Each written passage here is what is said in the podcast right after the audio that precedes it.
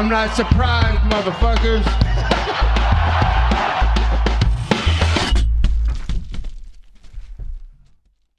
Bienvenue dans l'épisode 37 du Guillotine Podcast. On va parler de UFC 260, belle carte à Vegas avec en tête d'affiche Francis Ngannou contre Stipe Miocic numéro 2. On va se concentrer uniquement aujourd'hui sur les trois derniers combats du pay-per-view, mais avant ça, il faut quand même souligner la première victoire officiel dans le UFC pour Marc-André Barrio qui vient du Québec.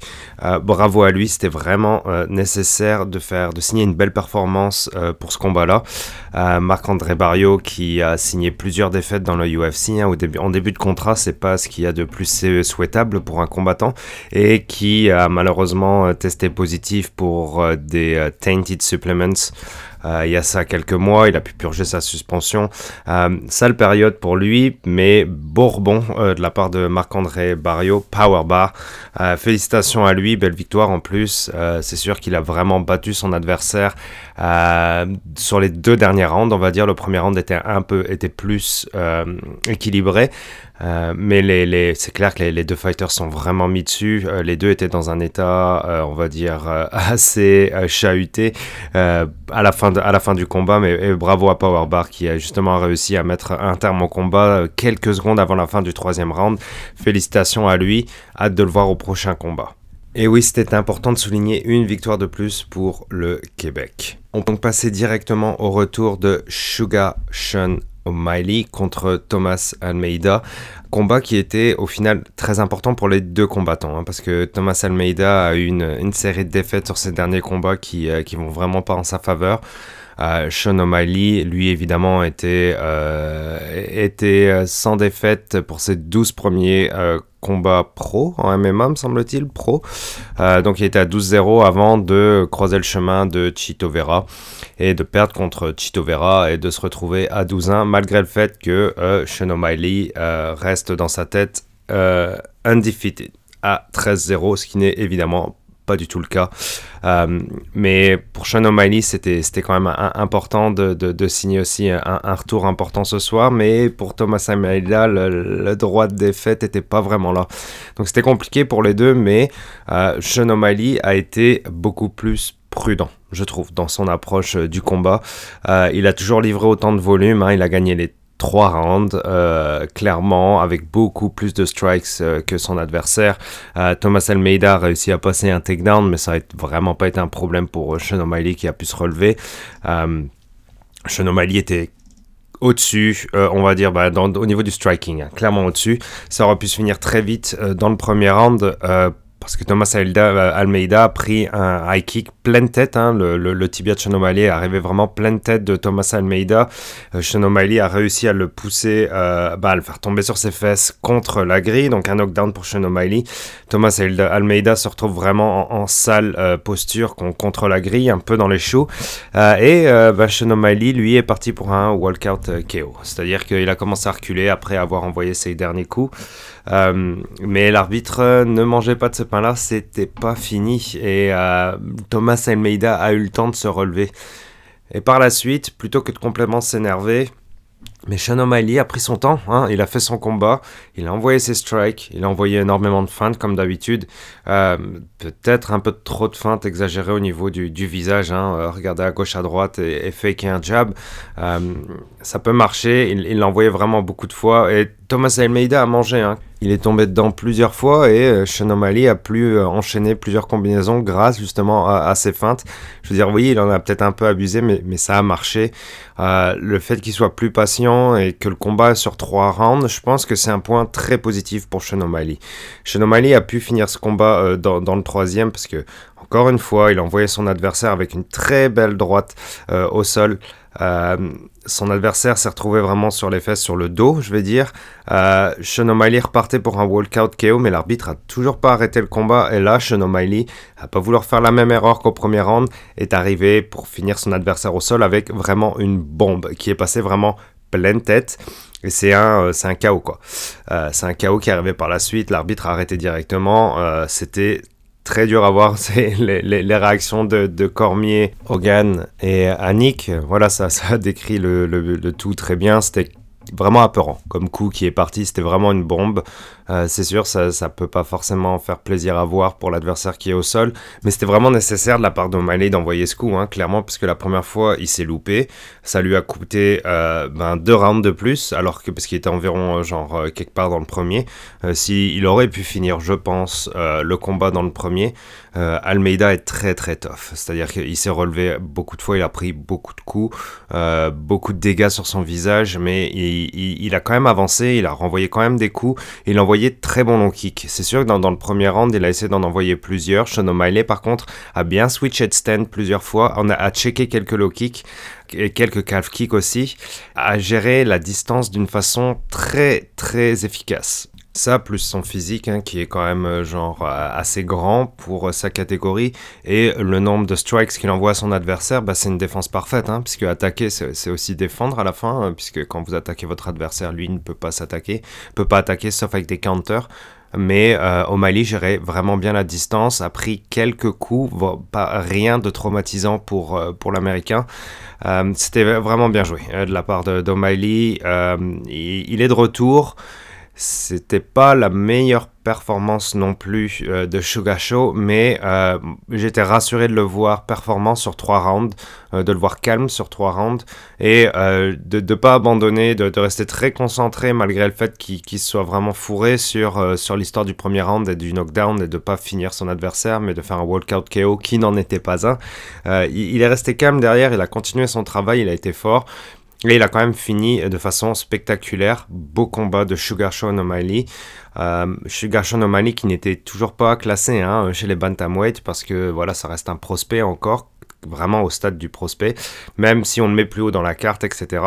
Je pense qu'il il va remonter euh, au niveau du classement, qui sera classé après cette victoire-là. Euh, c'est pas sûr encore, mais on, le reverra vite, je pense. Est-ce que son corps est en santé? Est-ce que ses jambes sont en santé Ses chevilles euh, ses mollets? Il, y a, toujours eu ce petit problème-là avec lui dans, ses derniers combats, où on a pu voir qu'il avait un peu euh, les jambes en mousse après certains low kicks, certains calf kicks. Là, ça a l'air de s'être bien passé. Euh, Est-ce que ça, s'est vraiment bien passé pour lui? Je, pense, hein, au, au, vu des trois rounds. Euh, c'est un bon, un, redébut, on va dire, pour Sean O'Malley. Il faut que ça continue dans le même sens. Dur pour Almeida qui enchaîne les défaites. Euh, je sais pas où on en est pour lui. Euh, Sugar Sean O'Malley, on, va le revoir cette année, je pense. Et j'aimerais le revoir cette année aussi, encore un, parce que il est évidemment impressionnant à voir.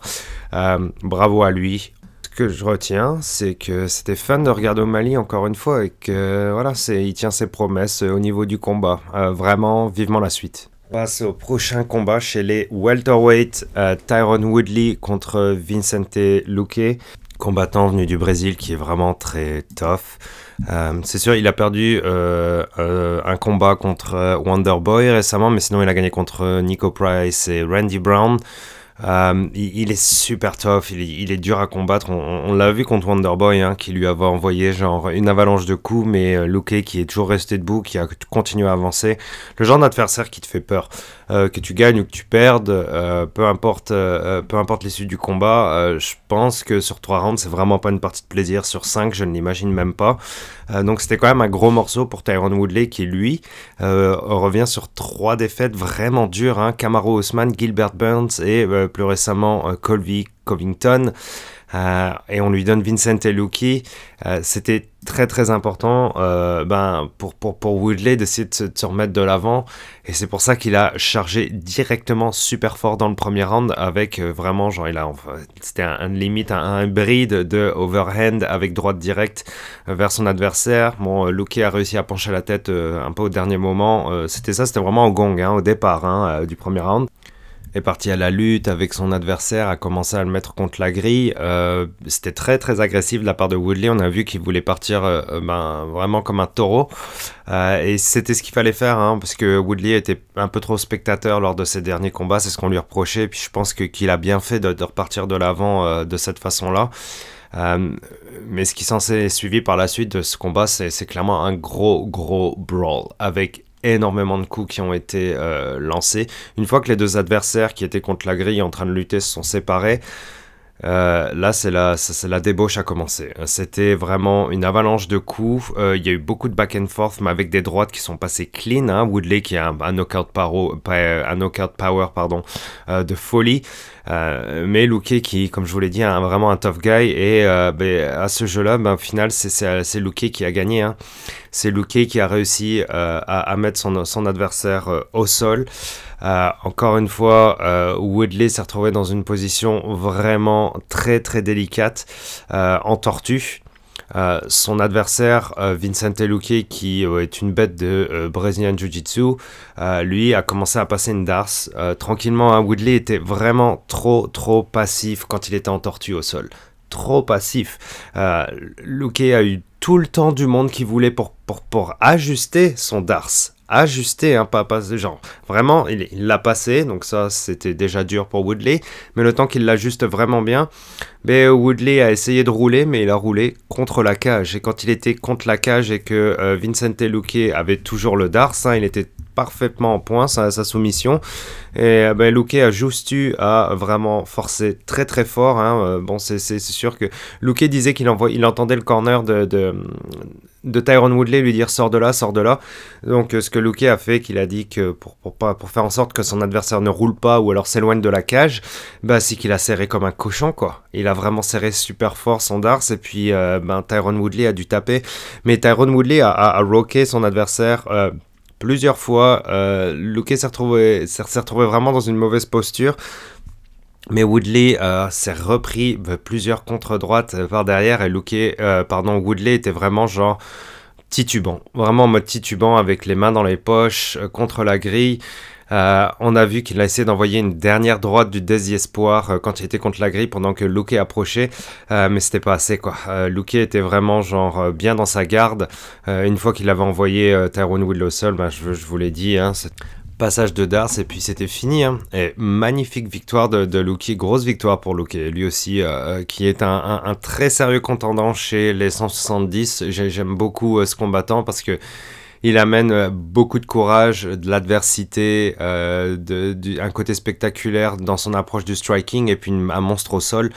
Euh, il, a de quoi être, faire quelque chose de bien dans la division chez les 170. Il a eu du mal contre Wonderboy, mais là il en est à 3, victoires d'affilée, tandis qu'on est à 4 défaites d'affilée pour Tyrone Woodley à 38 ans c'est dur pour l'ancien champion. Euh, c'est sûr qu'il faut commencer à reconsidérer un petit peu peut-être sa carrière parce que euh, de passer de euh, d'avoir la ceinture, bon il l'a il, l'a défendu contre Thompson, il l'a défendu contre Maya, il l'a défendu contre Darren Till, il a passé une darse d'ailleurs à Darren Till. Et perdre comme ça, genre de façon genre unanime hein, contre Ousmane, c'était vraiment un build-up. Euh, perdre contre Gilbert Burns aussi. Euh, Covington, bon ben c'était euh, un, TKO, mais c'était plus une, un arrêt parce que voilà, il s'était cassé une côte, mais bon c'est dur aussi. Puis là, de, de perdre contre cette, cette, soumission, ben, on me dit, c'était, on, dit que je vois que c'était une Bravo choke, mais moi, je le voyais comme une darse. Bref, voilà, c'est dur pour Woodley. Je sais pas où il en est parce que qu'est-ce qu'on va lui donner comme adversaire au prochain, quoi? Je veux dire, euh, si on peut plus lui donner des top 5, des top 10, ça va être dur aussi, là. Voilà, c'est dur pour Woodley, je, sais pas où ça va aller pour sa carrière. Euh, c'est sûr, c'est tard, euh, de se faire build up comme ça, là, c'est pas facile. je lui souhaite que le meilleur, évidemment, pour la suite, hein, parce que c'était quand même un grand champion à 170 pour un moment. Bravo à Vincent Luque, lui, il faut le regarder très peu chez les welterweight. On peut passer au main event. Stipe Miocic contre Francis Ngannou numéro 2. The baddest rematch on the planet. Euh, a été euh, ainsi euh, nommé ce combat par le UFC. Hein. c'est un branding assez américain, on va dire. Et mon combat plus qu'intéressant. Combat qui a déjà eu lieu il y a deux ans avec une victoire sans équivoque de Stipe Miocic. Stipe Miocic qui avait littéralement lavé le mat avec Francis pendant cinq rounds où euh, Stipe avait exposé toutes les faiblesses du jeu MMA de euh, Francis Ngannou qui manquait beaucoup de travail au sol, beaucoup de lutte. Il lui manquait énormément de base pendant ce combat à euh, Francis Ngannou. C'était peut-être trop tôt pour Francis. c'est sûr que même à cette époque-là, il enchaînait les victoires par KO de façon spectaculaire, avec une boxe, une boxe qui n'était pas toujours des plus orthodoxes.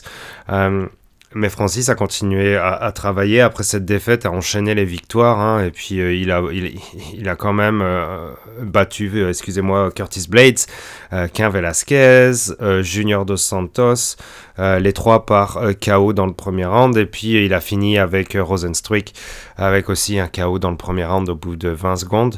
Évidemment, un individu qui fait très peur, Francis Ngannou, mais euh, qui a été euh, littéralement ridiculisé par Stipe Miocic il y a deux ans. dit que Stipe Miocic a prouvé à tout le monde, les fans, les combattants, la presse, que c'était sûrement le heavyweight le euh, plus performant de l'histoire du, du UFC, du moins, en gagnant sa trilogie contre Daniel Cormier grand champion Miocic, mais Miocic qui a aussi 38 ans, me semble-t-il. Ouais, je pense qu'il est aussi sur la fin de la trentaine, euh, qui a toujours sa job de, pompier à côté de, de, son euh, job et à 100% d'être un athlète professionnel, tout simplement. Euh, voilà, c'était un beau défi de repartir dans la cage contre Francis Ngannou, parce que malgré tout, il est super dangereux, Ngannou, même si il n'avait pas tant progressé que ça, ça reste un danger au niveau ben, du striking, parce que, encore une fois, même c'est pas super orthodoxe, genre une droite qui passe, c'est fini, un uppercut qui passe, c'est fini. Euh, tout va très vite. Et euh, il avait tout à perdre, à hein, Miocic, à rentrer dans la, cadre, euh, dans la cage avec Nganou. Et Nganou a surpris ben, beaucoup de monde, et je pense, moi y compris du moins, par son approche beaucoup plus tactique de ce combat, avec énormément de, la, de patience de la part de Francis. Et puis moi, j'ai trouvé que Francis bougeait très bien dans la cage. C'est surtout ça. Miocic, lui, était un petit peu plus. Bah, il était très calme, mais un peu passif, je trouve, dans le premier round.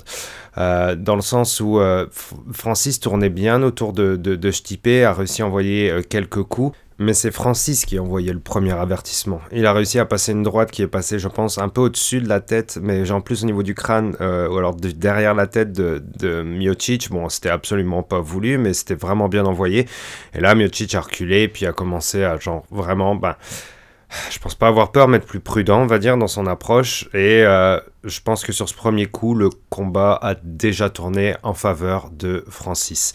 Euh, quand Miocic s'est retrouvé un peu contre la grille contre Francis, ben, Miocic a essayé d'envoyer un, takedown euh, un peu feignant. Je ne vais pas envoyer ce mot-là quand même parce que c'est pas de rendre hommage à, Miocic qui est un énorme champion. Euh, mais qui a envoyé un takedown un peu, un peu mou, on va dire, pour, pour Francis. Et Francis a mangé ce takedown. Il a sprawlé, s'est retrouvé au-dessus du dos, bah, en, position de north-south, euh, au-dessus du dos de, de, Stipe, a tourné autour de Stipe euh, comme pour prendre son dos. Mais bon, Francis, sa force, c'est justement sa force qu'il envoie dans, dans, ses coups. Et il va pas commencer à essayer de passer les crochets et, faire un rear naked choke à Miocic. Ce qu'il a fait, c'est qu'il a commencé à envoyer euh, ben, du ground and pound avec des grosses starts euh, sur Stipe qui euh, a réussi à se relever. Mais là, ça sentait le chaos dès le premier round. Ça sentait vraiment le chaos pour Francis. Stipe était très très mal en point. Mais Stipe s'est relevé parce que Stipe c'est un champion. Il est capable de manger quelques droites. Hein. On l'a vu contre Cormier. Euh, il était toujours debout, il était toujours concentré, mais je l'ai senti blessé. Euh, tandis que Ganou, je l'ai senti vraiment appliqué. Nganou s'est relevé avec Stipe. Nganou a continué à garder la distance. Euh, aussi. Euh, Nganou prenait le dessus avec les coups, avec les échanges de boxe qui étaient certes furtifs, mais Nganou envoyait genre des combinaisons qui faisaient mal, qui faisaient fort, et après Nganou reculait, et Nganou réfléchissait, envoyait un petit jab pour garder la distance. Nganou, ben, il, combattait comme un striker qui était intelligent, tout simplement dans, le premier round, et il a largement gagné le premier round. C'était très très intelligent de la part de Nganou. Et là, à la fin du premier round, je me dis, bon, ben, c'est vraiment pas le même combat. Euh, Nganou a vraiment plus les bases du MMA, du moins euh, dans l'esprit. Hein. Euh, c'est sûr que ben, quand, on a vu cette, défense de takedown, j'ai trouvé ça très beau, très basique, hein, mais très beau et très bien exécuté. Et voilà, ça, m'a mis la puce à l'oreille au niveau euh, bah, du progrès qu'a pu faire Nganou sur les deux dernières années, hein, qui l'a séparé de son dernier combat contre Miocic. Je me demandais, est-ce que tu peux corriger le fossé qu'il y avait entre Miocic et Nganou sur une période de deux ans? Mais apparemment, Francis a travaillé vraiment fort sur son MMA et je pense que sur la façon d'approcher le combat, il a été bien plus intelligent, bien plus expérimenté et ça a payé. Deuxième round, Francis Ngannou garde euh, la même stance, la même patience. Et euh, ses déplacements sont tellement meilleurs. Hein. et euh, justement, c'est son déplacement qui a donné la victoire à Francis. C'est tout simplement une approche intelligente du striking. C'est envoyer un coup, envoyer un ou deux coups, reculer, voir si son adversaire prend le bait envoyer un jab, reculer un peu, euh, Roland renvoyer un one-two. Et ça, ça a été payant pour euh, Francis. Parce que euh, Stipe, lui, je pense qu'il a été un petit peu plus frustré dans le deuxième peut-être. et a commencé à, continuer à avancer vers son adversaire. C'est-à-dire que Francis envoyait un deux coups et il sentait que Miocic allait revenir. il sentait que Miocic aimait, aimait beaucoup envoyer des counters. Et après envoyer, envoyer un jab, Stipe Miocic l'a suivi et euh, avec sa puissance de feu, a juste eu envoyé un petit crochet du gauche qui a fait mouche sur la mâchoire euh, de Miocic qui s'est vraiment retrouvé au sol. Et évidemment, Nganou a suivi derrière avec une bombe pendant que Miocic était au sol. Euh, et c'était, c'était fini, quoi.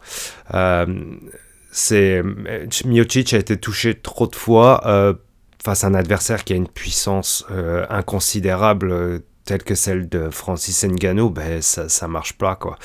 Euh, Ngannou est juste trop fort au niveau de ses coups.